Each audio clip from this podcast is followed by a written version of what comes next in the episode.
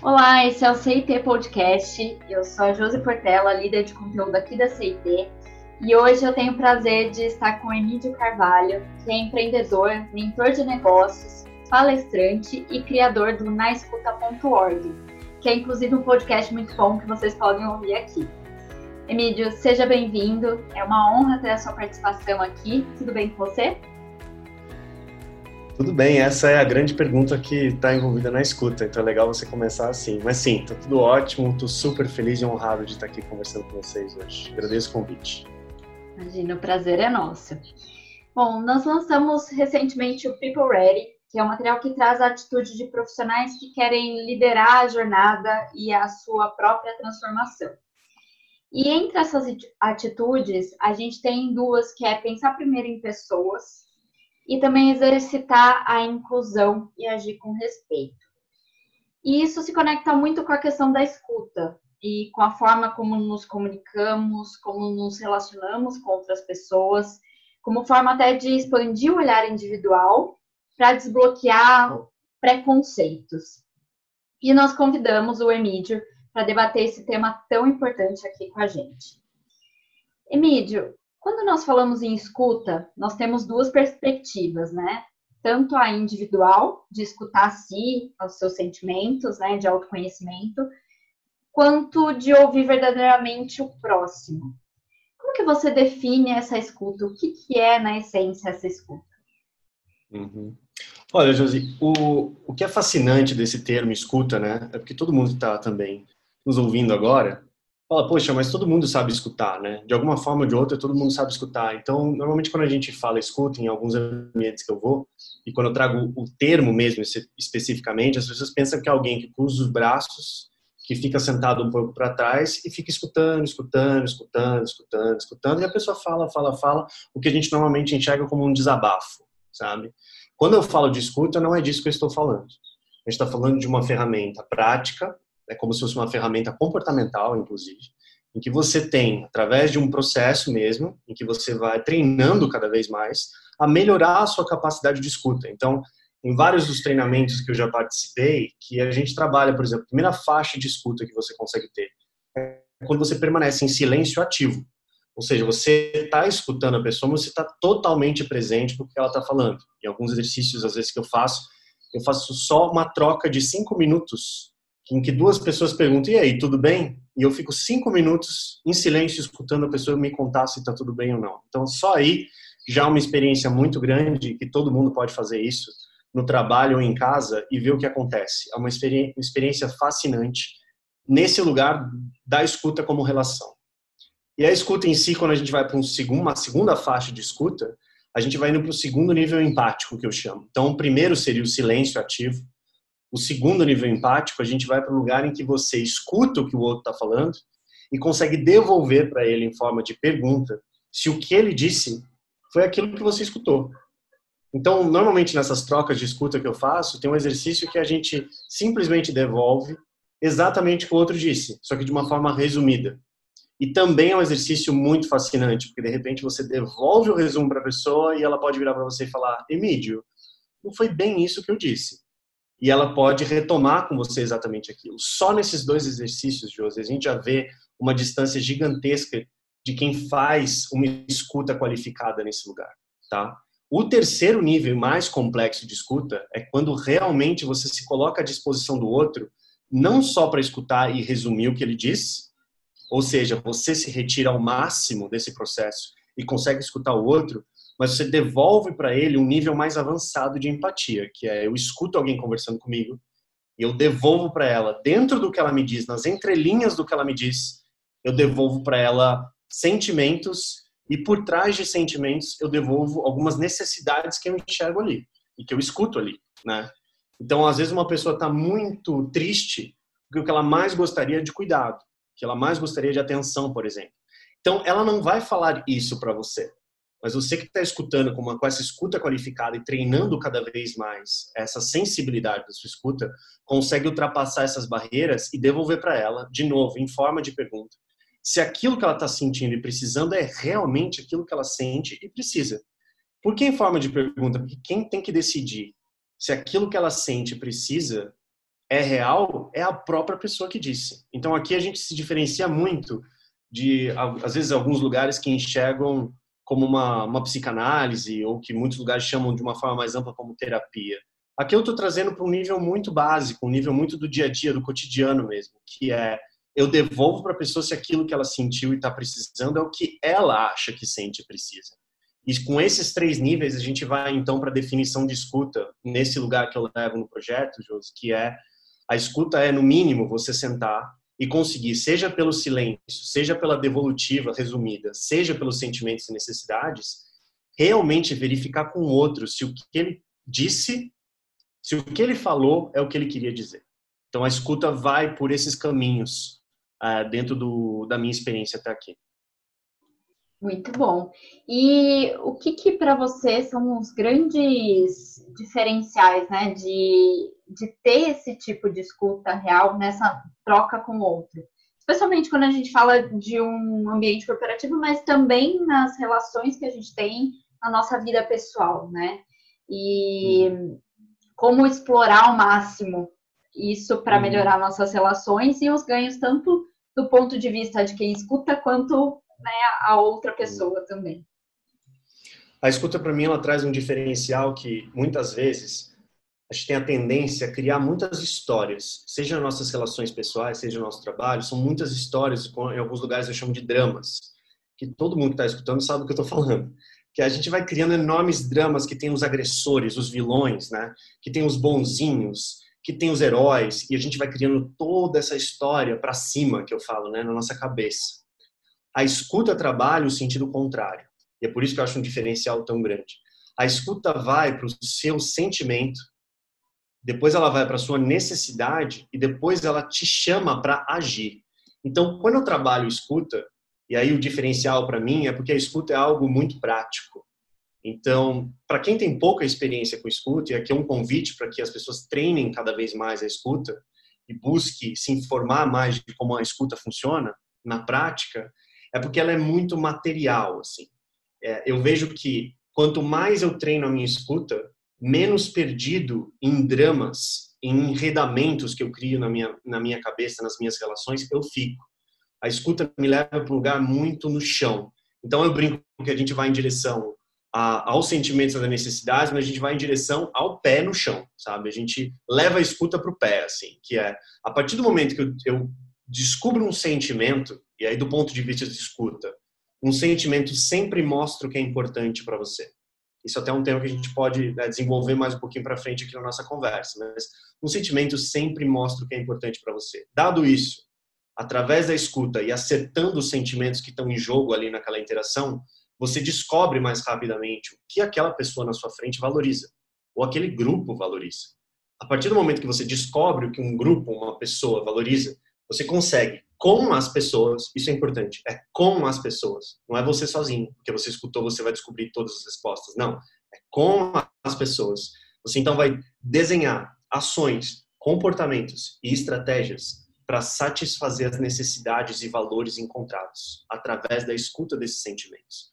O diferencial aí, então, você já percebe, é que escuta, contrário do que muita gente pode acreditar, que escuta é algo filosófico, algo muito bonitinho e bonzinho de se fazer, é claro que a escuta tem um lugar muito humano e muito real e muito bonito. Ao mesmo tempo, ela convida a gente a ser muito corajoso para ir para a prática quando a gente encontra a nossa necessidade. Outra coisa que a, que a escuta ajuda. Não é só que a gente fica enredado na nossa cabeça, cheio de dramas e histórias que a gente conta no cafezinho que a gente puxa e começa a falar mal de alguém que trabalha com a gente. Isso é tudo criação de história, certo? Eu não estou escutando ninguém quando eu escuto as pessoas contando essas histórias todas. Eu escuto quando eu vou ali, escuto essas histórias das pessoas no cafezinho e tento encontrar com elas os sentimentos e necessidades envolvidos naquela história. E a partir daí, eu posso ver o que será que a gente pode fazer para satisfazer esse valor que você encontrou que parece que não está sendo satisfeito nesse momento. E o diferencial, então, é que ele materializa as nossas conversas. Ele deixa a gente num lugar muito prático, mas também é, e aqui é o fundamental, é um lugar de muita coragem. Porque escutar, você precisa de coragem. Porque quando você escutar, você realmente pode escutar coisas que você não gostaria de ouvir. Que é, às vezes existem valores e necessidades num lugar, numa relação pessoal ou profissional, que não estão sendo satisfeitos. E a gente vai ter que bolar uma forma, eu e você, eu e um grupo, para encontrar uma forma de satisfazer essas nossas necessidades. Ou seja, é por isso que a escuta se transforma numa ferramenta de um diferencial enorme, porque ela pertence a todos nós, ela está ao nosso alcance, todo mundo sabe começar a escutar. Claro que eu posso melhorar, mas começar todo mundo já sabe. E aí é ser corajoso para colocar em prática o que você escuta. Muito legal. Você falou de desse lado humano, né? É, tudo isso que você está colocando é muito sobre conexão, você se conectar com, verdadeiramente com outras pessoas. E a gente está num momento até é, que a gente está mais nas telas, né? A gente está mais distante fisicamente e até como a gente comentou em um outro podcast aqui do canal, que a empatia é possível mesmo no meio virtual. Né? Como que você vê essa escuta acontecendo nesse cenário que a gente está, que a gente está menos olho no olho ali, né, cara a cara, e mais entre telas? Uhum.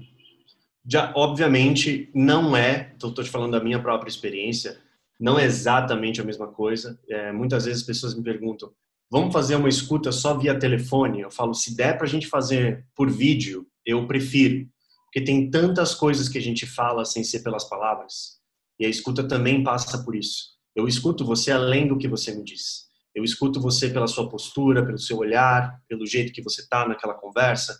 Eu escuto você de várias formas diferentes, né?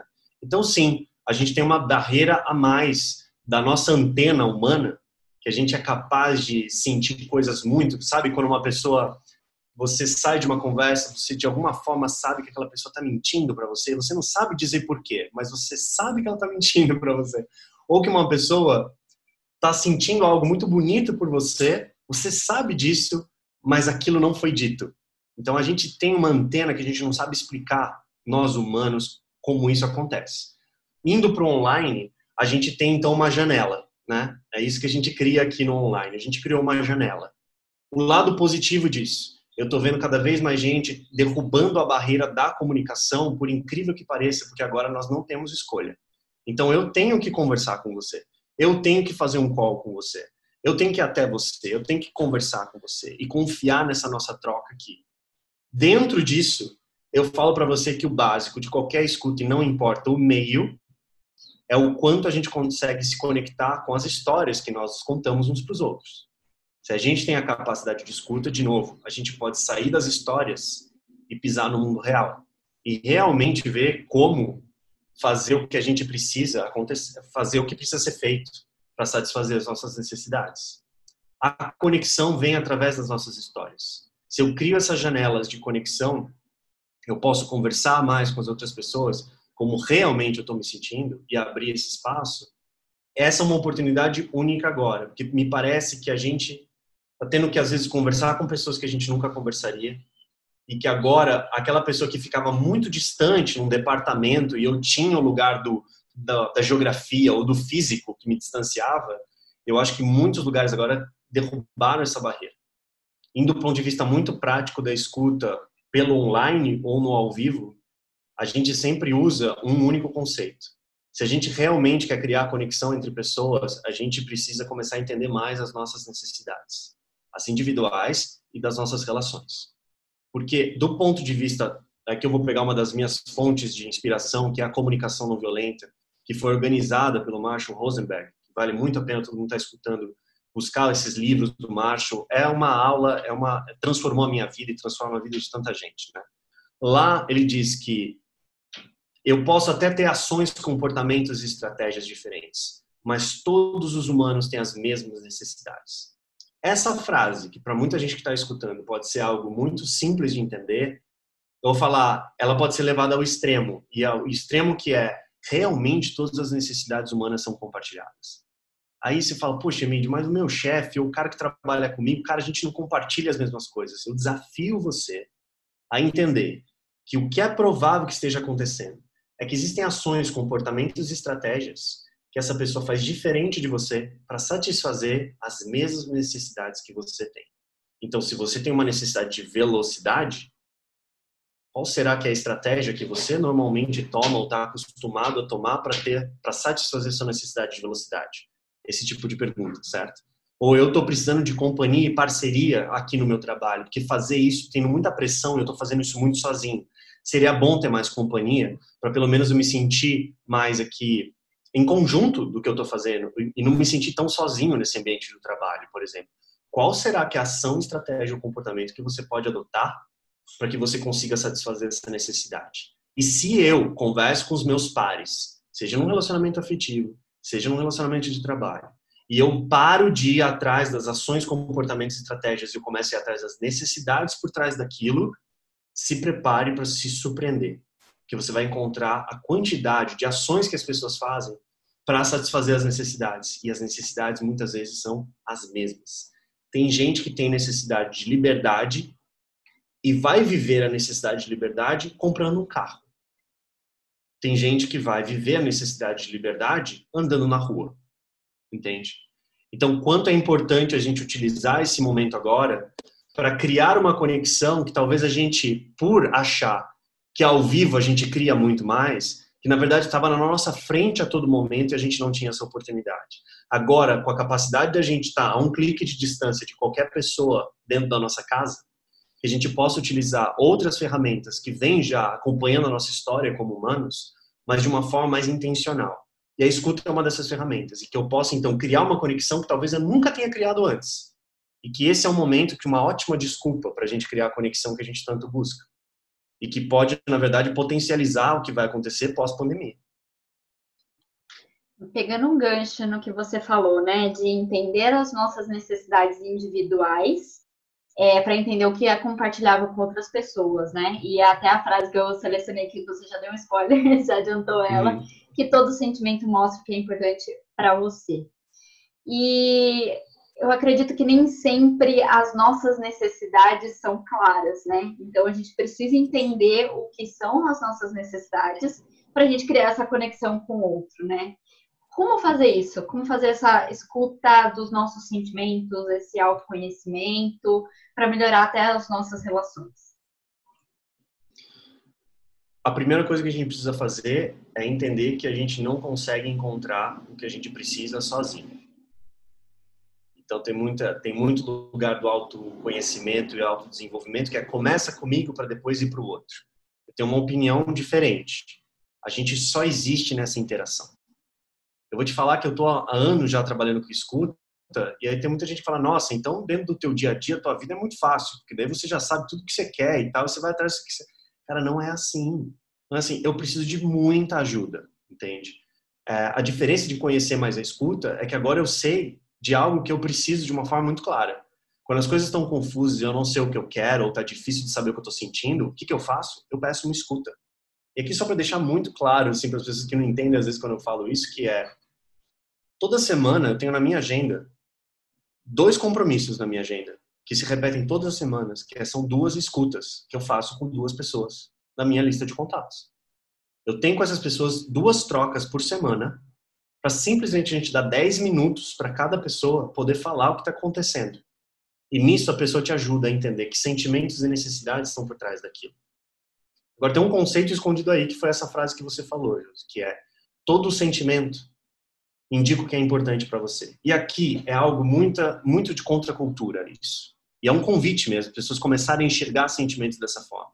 Eu venho de uma educação e eu poderia dizer que grande parte da sociedade vive, vive dessa forma de que sentimento é algo menor, de que sentimento é algo né, de pessoas que não se controlam, né? São aquela frase, né? São pessoas muito emotivas, sabe? E eu sou muito contrário a essa frase. Assim. A emoção é uma enorme ferramenta para a gente usar. Ela é incrível e quanto mais a gente criar ambientes emocionalmente livres, mais rápido a gente vai em direção às soluções que a gente tanto busca. Eu acho que exatamente por a gente reprimir as emoções que nós não chegamos onde nós queremos chegar. A emoção é um sinal dentro de você e da outra pessoa, como se fosse uma luz num painel que fala alguma gasolina de algum tanque seu está acabando. Você precisa tomar conta disso. Então, às vezes tem um momento que uma, uma, uma necessidade um valor que você tem, não está sendo satisfeito não está tendo uma fluidez daquilo acontecendo na sua vida. Vou te dar um exemplo claro. Recentemente estava conversando sobre vergonha. Vergonha é uma emoção incrível. ela é uma evolução da natureza inacreditável. Assim. A vergonha é um sentimento muito rápido. Você está fazendo alguma coisa, você está em algum lugar, você está fazendo algo, de repente uma vergonha toma você. E você nem sabe por que exatamente aquela vergonha tomou você. Daí você para para pensar um pouquinho talvez venha alguma coisa para você, mas a, a, emoção é mais rápida do que o seu pensamento. E isso pouca gente experimenta, porque eu acho que a gente vem amortecendo muitos nossos sentimentos. Então, para quem tem coragem de sentir, pode acreditar que é uma ferramenta muito rápida. Quando a vergonha aparece, eu convido quem sentir vergonha daqui para frente possa entender o quanto a vergonha te mostra uma necessidade enorme de pertencimento. A vergonha, ela vem te avisar de que está sendo perigoso você fazer tal tipo de atitude, porque ela pode excluir você de algum grupo que você acha importante pertencer. Mas veja, a emoção é um indicativo, não é uma, não é uma direção. Não é porque você está com vergonha que você tem que parar de fazer algo. A emoção sempre vai te dar um espelho muito bonito para dentro de você, que é: vem a vergonha. Opa, eu tô com medo de ser excluído daqui. Opa, eu tô com tal tipo de necessidade que não está sendo atendida aqui. Normalmente para mim é a questão de eu não pertencer. E tem lugares, Josi, que é a gente vai passar vergonha mesmo dependendo de como a gente está se transformando, seja pessoalmente ou seja como profissionais, a vergonha vai ser constante no nosso dia a dia. E a gente tem que lidar com as emoções dessa forma. Eu prefiro entender que a gente vai andar com as emoções e não se livrar delas. Então, quando todo sentimento te, te mostra algo importante, eu desafio todo mundo que está aqui, que é todo mundo que está escutando, que é que sentimentos estão aparecendo para você e os sentimentos que normalmente nós chamamos de negativos, eles estão mostrando que alguma coisa não está sendo satisfeita para você, seja um valor importante para você, ou seja uma necessidade que você está precisando agora. Está mostrando para você mais rápido que o seu pensamento que um valor seu está sendo satisfeito. Então, quando você estiver num lugar em que você está se sentindo, por exemplo, em paz, sereno, feliz, tenta também se auto-escutar naquele momento para saber que aquilo que tanto você valoriza está sendo satisfeito naquele momento e o sentimento te avisa antes de você racionalizar. Então, como a gente faz isso? Olhou para o sentimento, ele vai mostrar que necessidade está sendo ou não satisfeita. E olhou para isso, você consegue saber o que ações será que eu preciso mudar para mexer na minha necessidade, para parar de sentir esse sentimento que eu não gosto, por exemplo, tristeza. Tristeza é um sentimento extremamente importante, mas a gente não pode ficar três meses triste. A gente tem que saber o que a tristeza está indicando para gente e em direção que ela nos mostra. Tem outra metáfora que eu uso para os sentimentos hoje, que é olhar os nossos sentimentos como mensageiros. São como carteiros. Ele vem para te dar uma mensagem. O teu papel é abrir essa mensagem e saber o que ele quer dizer. Senão o sentimento volta. Eu tive, na minha experiência pessoal, no meu passado, alguns anos de depressão. E eu percebi o quanto eu não me escutava. O quanto eu não pedia ajuda, o quanto eu não revelava os meus sentimentos, o quanto eu engolia as minhas emoções. Muito da minha depressão era a depressão como um sentimento aqui, era realmente o meu corpo emocional falando para mim: há algo muito errado aqui. Há algo que você não está satisfazendo. Existem valores aqui prioritários seus, da vida que você gostaria de estar tá vivendo, em que você não está vivendo. E pode acreditar que o sentimento vai te puxar para baixo até o momento que você tiver que parar para refletir na vida que você está vivendo até aqui, sabe? Então, acho que essa costura toda que eu estou fazendo, esse quebra-cabeça todo, vai indicando um pouco como a gente pode enxergar a escuta. Escuta é uma ferramenta extremamente prática e rápida para a gente criar essas conexões entre nós. E a partir de que eu, que eu saiba e peça essa ajuda do outro para entender que sentimentos e necessidades estão aparecendo aqui, olha que relação bonita eu crio com a outra pessoa. Eu posso criar um vínculo extremamente íntimo com uma pessoa, eu posso contar uma história para o outro, ele me devolve em sentimentos e necessidades, ele me ajuda a me entender mais. E eu volto para o começo da, da minha resposta aqui, Josi, que é saber o que a gente quer é muito difícil. A gente precisa de ajuda. Saber os nossos valores não é a coisa mais fácil do mundo. Sabe quando a gente lê os nossos os livros ou na escola que falam nós temos que saber os nossos valores? Eu concordo que a gente tem que saber, só que a gente precisa de ajuda. Os nossos valores estão sendo representados a todo momento pela forma como a gente vive, ou seja, nossas ações, e também pelo que a gente sente. Indo para o coletivo, é a mesma coisa. O individual e o coletivo. Quando a gente em grupo, quando a gente está trocando com o outro, a todo momento nós estamos fazendo o quê? Acordos. Quando a gente está num relacionamento afetivo, um relacionamento de trabalho, a gente vai tentando ao máximo que der criar ambientes em que eu vou, através de ações, comportamentos e estratégias, criando ambientes que vão satisfazer algumas das necessidades dos colaboradores que trabalham comigo, dos meus funcionários, da minha equipe. Tem muito lugar que se confunde também, faço só um parênteses do ambiente corporativo. Tem muito colaborador que espera demais das empresas. O desafio que a gente tem que fazer como seres humanos, como indivíduos, é quais são, quais são, qual é o leque de alternativas que eu tenho na minha vida para eu satisfazer várias das necessidades importantes para mim e onde a esfera do trabalho satisfaz necessidades para mim. Não esperar também que o trabalho te dê to, seja fonte de todas as suas necessidades. Quantidade de escutas que também eu faço de pessoas querendo que o ambiente de trabalho dê prazer, propósito, transcendência, dinheiro, companheirismo, são todas necessidades humanas. A minha pergunta sempre é: olha, será que você não está sobrecarregando demais o que a esfera do trabalho vai dar para você? Acho que não é melhor você olhar além do seu trabalho, quer dizer, e as suas amizades? Como é que está o seu relacionamento de casal? Como é que está o relacionamento com seus filhos? Como é que está o relacionamento com a, sua, com a sua família? Você faz outras coisas além do seu trabalho? Porque tudo isso vai criando seres humanos mais cuidados. E quando eu uso cuidados aqui, José, são seres humanos que entendem mais as suas necessidades prioritárias e conseguem desenhar uma vida que satisfaça essas necessidades. E um ser humano que faz isso, ele é muito mais cuidado, tranquilo e assertivo, porque ele vive muito mais dentro da, da própria verdade que ele tem. Isso tudo que você falou, eu consigo correlacionar com o conceito de protagonismo, né? De protagonismo, de autonomia, de você não só responsabilizar o outro, o ambiente externo, a relação com os outros ou o ambiente corporativo, pelas suas decisões, né? Então, essa escuta é uma forma também de você identificar o que, que é importante para você, as necessidades que não estão sendo atendidas, para entrar em ação, né? Que você fala que é um dos pilares aí de você talvez buscar outros caminhos que vão satisfazer mais essa necessidade que você pode, nesse momento, não ter atendidas, por isso que é tão importante ter esse fundamento.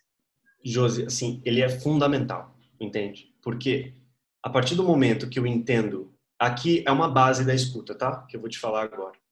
O sentimento é seu. Tem lugares que eu repito isso, acho que 30 vezes. Sabe por quê? Você desde pequenininho fala: se você não tomar banho, mamãe fica triste com você. Desde pequeno a gente é ensinado de que o sentimento do outro é responsabilidade sua. No fundo, no fundo, eu faço uma provocação aqui o sentimento que você tem é tua responsabilidade. Essa frase que eu falei agora, da mamãe e do banho, ela vai reforçando para a gente uma ideia de que o sentimento que acontece dentro da outra pessoa, eu que estou fora sou responsável por cuidar daquele sentimento. Veja, eu não estou falando para a gente dar de ombros para necessidades das pessoas que estão à nossa volta. Nós temos vidas interdependentes. Isso é um ponto fundamental aqui. Mas o fundamental da virada de chave é você entender que os sentimentos e necessidades são suas. E cabe a você, número um, se responsabilizar pelo seu sentimento e a sua necessidade. E aí sim, poder ir para o lado de fora, trabalhar mais como é que a gente, às vezes individualmente ou em conjunto, consegue desenhar um ambiente para que as minhas necessidades também sejam é, é, satisfeitas. O que muita gente faz é que, por isso que eu falei que escuta requer muita coragem. Porque se você não se escuta e não tem esse tipo de conhecimento, você fica querendo ambientes, lugares em que a gente vai criando uma ruminação emocional, sempre falando que eu tô triste ou estressado porque é o meu chefe, porque é a minha chefe. A gente sempre joga ou pro gerente, pro diretor, sempre alguma coisa nossa. O diretor joga pro CEO, o CEO joga para não sei quem, e assim a gente vai, certo? assim como a gente foi educado a sempre jogar isso, talvez para nosso pai e nossa mãe, né? Eu tô triste também porque meu pai não sei o quê, minha mãe não sei o quê. Quando a gente vira a chave, a gente se responsabiliza mais e pode, na verdade, ser muito mais assertivo para realmente cuidar da nossa vida. Porque é também muito fácil ficar apontando o dedo para os outros, falando que eles são responsáveis por eu estar estressado. Deixa eu só deixar esse ponto claro. É claro que existem ambientes que todo mundo fica disparando um monte de coisa ruim na gente. Eu não estou falando que isso não é real. Isso é muito real. Só que é muito real para quem? Para quem também percebe que isso faz muito mal para você, enxergue, sinta esse sentimento de que faz mal para você. Tenta entender quais são os valores que são tão prioritários para você que estão ou não acontecendo naquele ambiente e se posicione. Faça o que precisa ser feito. Faça um, é, é, chegue no lugar talvez uma nova negociação, um novo acordo daquele ambiente. Seja um relacionamento pessoal, um relacionamento profissional, que você possa utilizar isso assumindo a responsabilidade, como você utilizou protagonismo. Protagonismo e responsabilidade aqui são fundamentais do ponto de vista da escuta, porque só a partir do momento que você entende quem você é e quais são as suas reais necessidades, você toma conta da sua vida. Tem outros lugares que tem um termo chamado independência emocional. Você não depende emocionalmente de uma pessoa para ficar bem ou de uma ação de alguém. Você vai criando uma vida tão múltipla e colorida e diferente, com várias alternativas, que quando algo que você valoriza não está sendo satisfeito, você consegue mudar de ação. Você consegue fazer uma outra coisa para satisfazer aquilo. Nada mais corajoso do que assumir a responsabilidade por si mesmo. E pegando aqui um, uma definição de responsabilidade. É, responsabilidade é a nossa habilidade de dar resposta às nossas próprias escolhas. E essa questão de levar os sentimentos né, para o outro, não, não terceirizar, tem muito a ver com a comunicação não violenta, né? Que você comentou aqui também. Que é essa, uhum. essa criação da, da expressão das nossas necessidades e esse acordo, essa ação que você leva para a tua relação com outra pessoa também, né? A, a, comunicação não violenta, ela é uma grande escola. Então, como eu já disse, assim, quem quiser estudar mais é, pode mais atrás do, dos, dos, livros, tanto de Marshall Rosenberg, tem outro grande especialista no Brasil, que é uma pessoa completamente incrível, um grande profissional, uma grande pessoa, chamada Dominic Barter. Ele é completamente incrível também, dá para encontrar vários conteúdos dele online. Então, só que qual que é a questão da comunicação não violenta? É que ela é uma grande filosofia de vida. Então, eu respeito absolutamente a filosofia da comunicação não violenta e eu me coloco nesse lugar da metodologia como pegando a primeira parte da comunicação não violenta, no meu, na minha visão, é a escuta. Então, o projeto que eu comecei a desenvolver foi quando eu me aproximei da comunicação não violenta, eu percebi que existia algo acontecendo ali que era o primeiro degrau para me levar para essa filosofia da não violência. Que antes da não violência nós temos também parte da não violência é a comunicação não violenta. E dentro da comunicação não violenta nós temos uma ferramenta que é a escuta. Eu fui percebendo o quanto na minha própria vida a comunicação não violenta ela foi introduzida pela escuta. Eu vi o quanto aquilo era importante. E aí por isso que eu comecei a dar muito mais um foco de quem quiser começar, começar pela escuta e evoluindo nos seus estudos para a comunicação não violenta, que vai te levar na verdade, falando um pouco de comunicação não violenta aqui, vai te levar na verdade a rever muitas coisas, inclusive a forma como nós interagimos num ponto de vista sistêmico. Não só no pessoal e no interpessoal, mas do ponto de vista sistêmico. É aí um grande impacto na forma como nós é, trabalhamos, na forma como nós pensamos políticas públicas, por exemplo, na forma como nós pensamos justiça. É uma, é uma grande evolução. É assim que eu vejo a, o que a comunicação não, violenta convida, para depois, inclusive, aumentar ainda mais os estudos em relação à não violência. É toda uma escola que segue que vale muito a pena. É, a minha questão só que tem muita gente que, por ver o termo comunicação não violenta, fala: Poxa, mas eu, eu, já, eu, eu não sou violento, então eu não preciso estudar isso. Ou teve uma vez é, que eu fiz uma, uma escuta com uma, com uma mulher, que ela, ela virou para mim ela fez: Mas, Emília, eu não gosto de comunicação não violenta. E ela estava fazendo escuta fazia meses comigo. E eu achava fascinante, porque ela estava fazendo comunicação não violenta comigo, mas ela não sabia, sabe? E ela falou para mim: o que eu mais gosto de mim é a minha violência.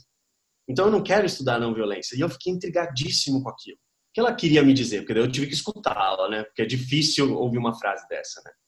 E ela falou para mim que o que ela mais gostava dela era essa capacidade de ser verdadeira, custe o que custar. E não é interessante que ela chamava isso de violência? Que é exatamente o contrário do que é violência. E aí só um ponto da comunicação não violência que eu acho violenta que eu acho interessante, que o, em alguns estudos que eu já fiz mostra que na verdade a violência não é da natureza humana. A violência na verdade é uma ação que o humano toma quando ele não tem várias das necessidades dele sendo satisfeitas e a violência acaba sendo uma estratégia que ele tem para tentar satisfazer algumas necessidades. Teve uma uma conversa muito profunda que eu tive uma vez que era um dos pedaços dessa conversa foi não é interessante que quando a gente precisa de atenção a gente vai pedindo de várias formas diferentes pode ser com um olhar pode ser com um resmungo pode ser com um choro mas depois de anos e anos e anos em que ninguém presta atenção a gente vai encontrando outras formas de que as pessoas prestem atenção na gente até um ponto que a gente pode ficar num lugar tão extremo de que você percebe que colocar uma arma na sua cabeça é a forma mais eficaz de chamar a tua atenção. E que como é trágico a gente chegar de, nesse lugar de que a única ação que nos resta, a única estratégia que nos resta para satisfazer uma necessidade que está há anos precisando ser satisfeita, seja essa que a gente chega lá. Ao mesmo tempo, essa visão sobre, violento, sobre violência me dá muita esperança, porque daí a violência é apenas uma das ações que a gente pode tomar. E aí, se eu tiver a coragem de escutar, inclusive aqueles que eu acho os mais, entre aspas, violentos na sociedade, ou dentro da minha própria casa, poder escutar as pessoas que eu considero aquelas pessoas que eu não gosto, aquelas pessoas que eu não quero me aproximar, talvez eu encontre uma humanidade muito grande. Não para aceitar a ação que ele fez, mas exatamente para encontrando a humanidade poder substituir aquela ação que aquela pessoa tomou até ali. Eu acho que a comunicação não violenta, para quem ficar interessado, ele vai por esse caminho que eu fui agora, de ter uma visão muito mais sistêmica das coisas e é extremamente interessante.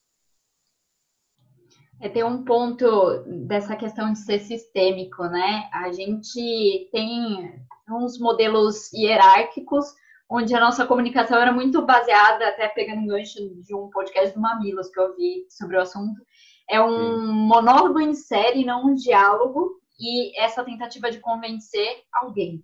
E nesse ambiente que a gente está, né, de mais colaboração, de conexões com outras pessoas, esses fundamentos da escuta, da comunicação não violenta, são muito importantes para criar esses ambientes mais seguros, né? E essas conexões que a gente tem com o outro também, né? Josi, tem uma frase que eu gosto muito que é o quanto a gente consegue treinar, porque é a questão de treino. O quanto a gente consegue treinar esse músculo interno nosso, que faz a gente ficar entre a coragem de dizer o que realmente toca a gente e a consideração pelo que toca o outro. Veja, não é fácil. A gente não é treinado para isso. Muitos de nós não somos treinados para isso. Não é fácil ficar nesse lugar.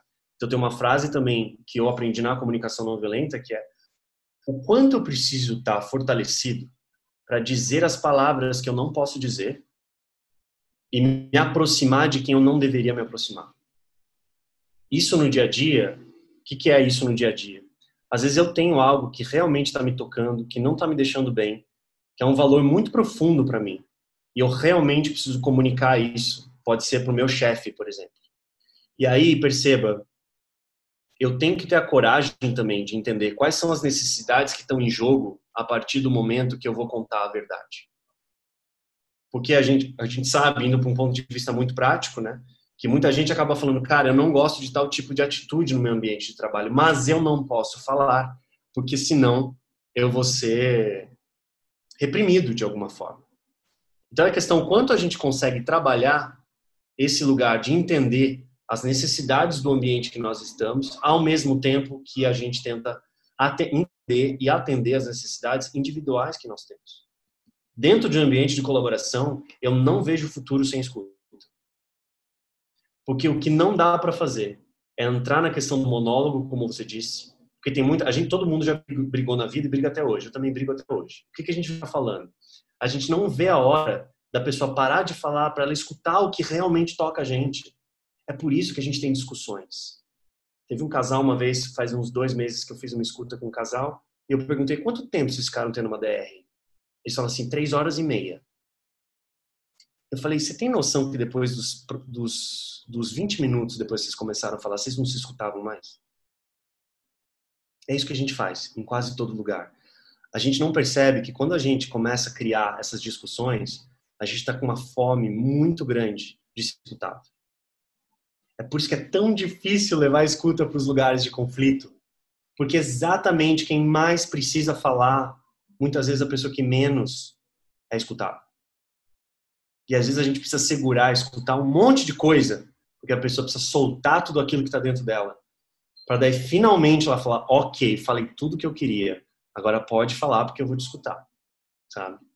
E ambientes de colaboração, saindo da filosofia de quanto é interessante a gente colaborar, é realmente o quanto entender e atender às minhas necessidades, o quanto eu consigo entender e atender às necessidades dos outros nesse lugar aí tá a grande arte da gente trabalhar, da gente viver, da gente ter relacionamento afetivo e da gente viver uma vida que flui. Mas ela só tem espaço quando eu sou muito verdadeiro comigo mesmo sobre o que me toca e ser muito responsável de, de responder a seguinte pergunta: como então eu vou desenhar a vida que tanto eu quero nos meus próprios termos, considerando que eu sou interdependente? Considerando que outras pessoas também estão envolvidas na minha vida. Pegando um gancho no que você falou sobre a questão de da pessoa não se sentir segura para falar, né? A gente fala de ambiente é, colaborativo, que é muito mais fácil você expor as suas necessidades, entender o outro. O que, que você daria de dica para quem talvez não esteja se sentindo confortável o suficiente para exercitar isso tanto na sua vida pessoal quanto na sua vida profissional? Como dar os primeiros passos? O primeiro passo que eu falaria é tenta não, não achar que a escuta vai resolver os seus principais pepinos das suas, dos seus lugares relacionais. Não é assim que funciona. Quando a gente realmente quer jogar uma final de Copa do Mundo, a gente tem várias partidas que a gente precisa jogar até lá como, como jogador ou jogadora de futebol, certo? A gente, tem, a gente tem que crescer no nosso músculo de escuta do mesmo jeito. Ou se você quer correr uma maratona, você não sai correndo todos aqueles quilômetros da noite para o dia. Então, tenha muita compaixão no começo, porque quem começa a escutar percebe o quanto é difícil escutar. O quanto você precisa de treino, o quanto você precisa de paciência, o quanto Para começar, eu sempre dou uma dica que quem faz retorna para mim depois falando, cara, eu não imaginava que uma coisa tão simples dessa pudesse ter tanto impacto na minha vida. Tirando esses lugares que você percebe que você vai precisar se preparar mais, pega as conversas de dia a dia. Às vezes, depois de uma reunião de trabalho, fica 5, 10 minutos com alguém que você acabou de conhecer no trabalho ou uma pessoa que você conhece mais e faz a pergunta para ela: "E aí, como é que você tá?"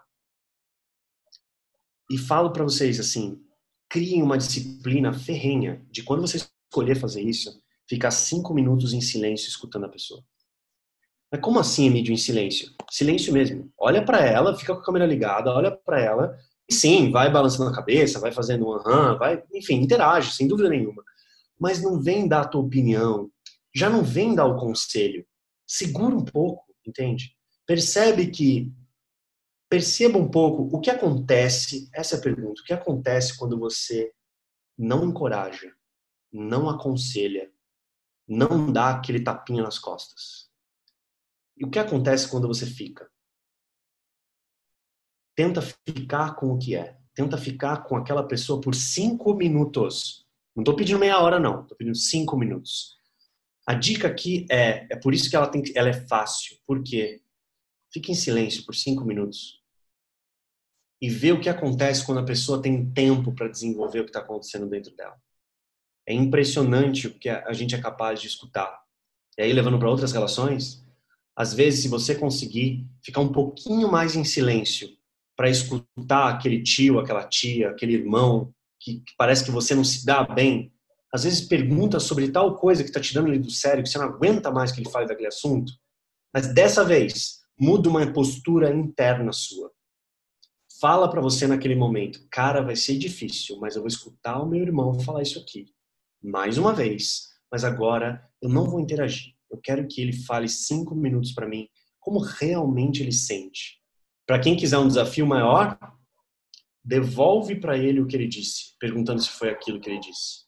Assim, bom, o que você está me dizendo então é parece que quando a mãe faz tal coisa para você, parece que isso tira você totalmente do sério, porque o que mais você queria é mais tempo para você, né? E parece que a mãe não dá esse espaço para você. Quem tiver coragem mesmo de ir nesse lugar, não dá sua opinião, não encoraja a pessoa, não entra no drama, não entra na história, não se enreda na história da outra pessoa.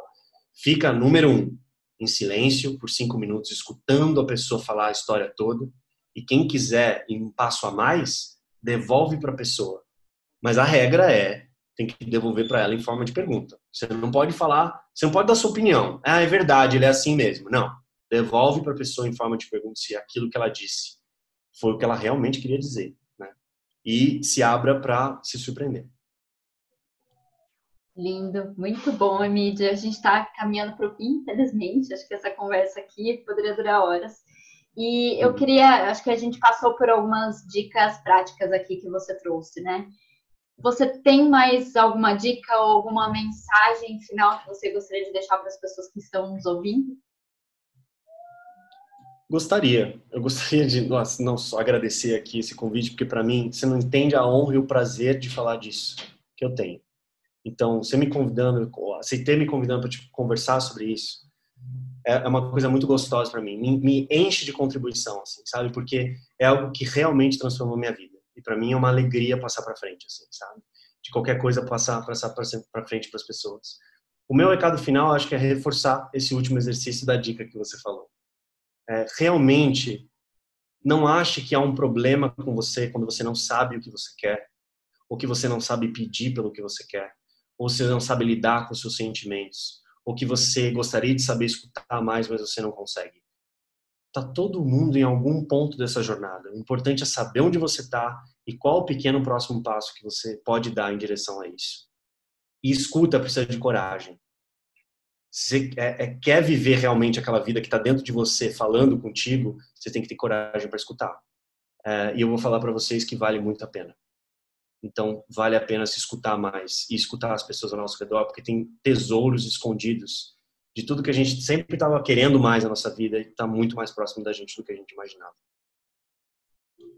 É, se cada um exercitar né, esses pontos nas suas vidas, a gente vai ter relações muito mais fortes, muito mais transparentes, Sim. sinceras, né?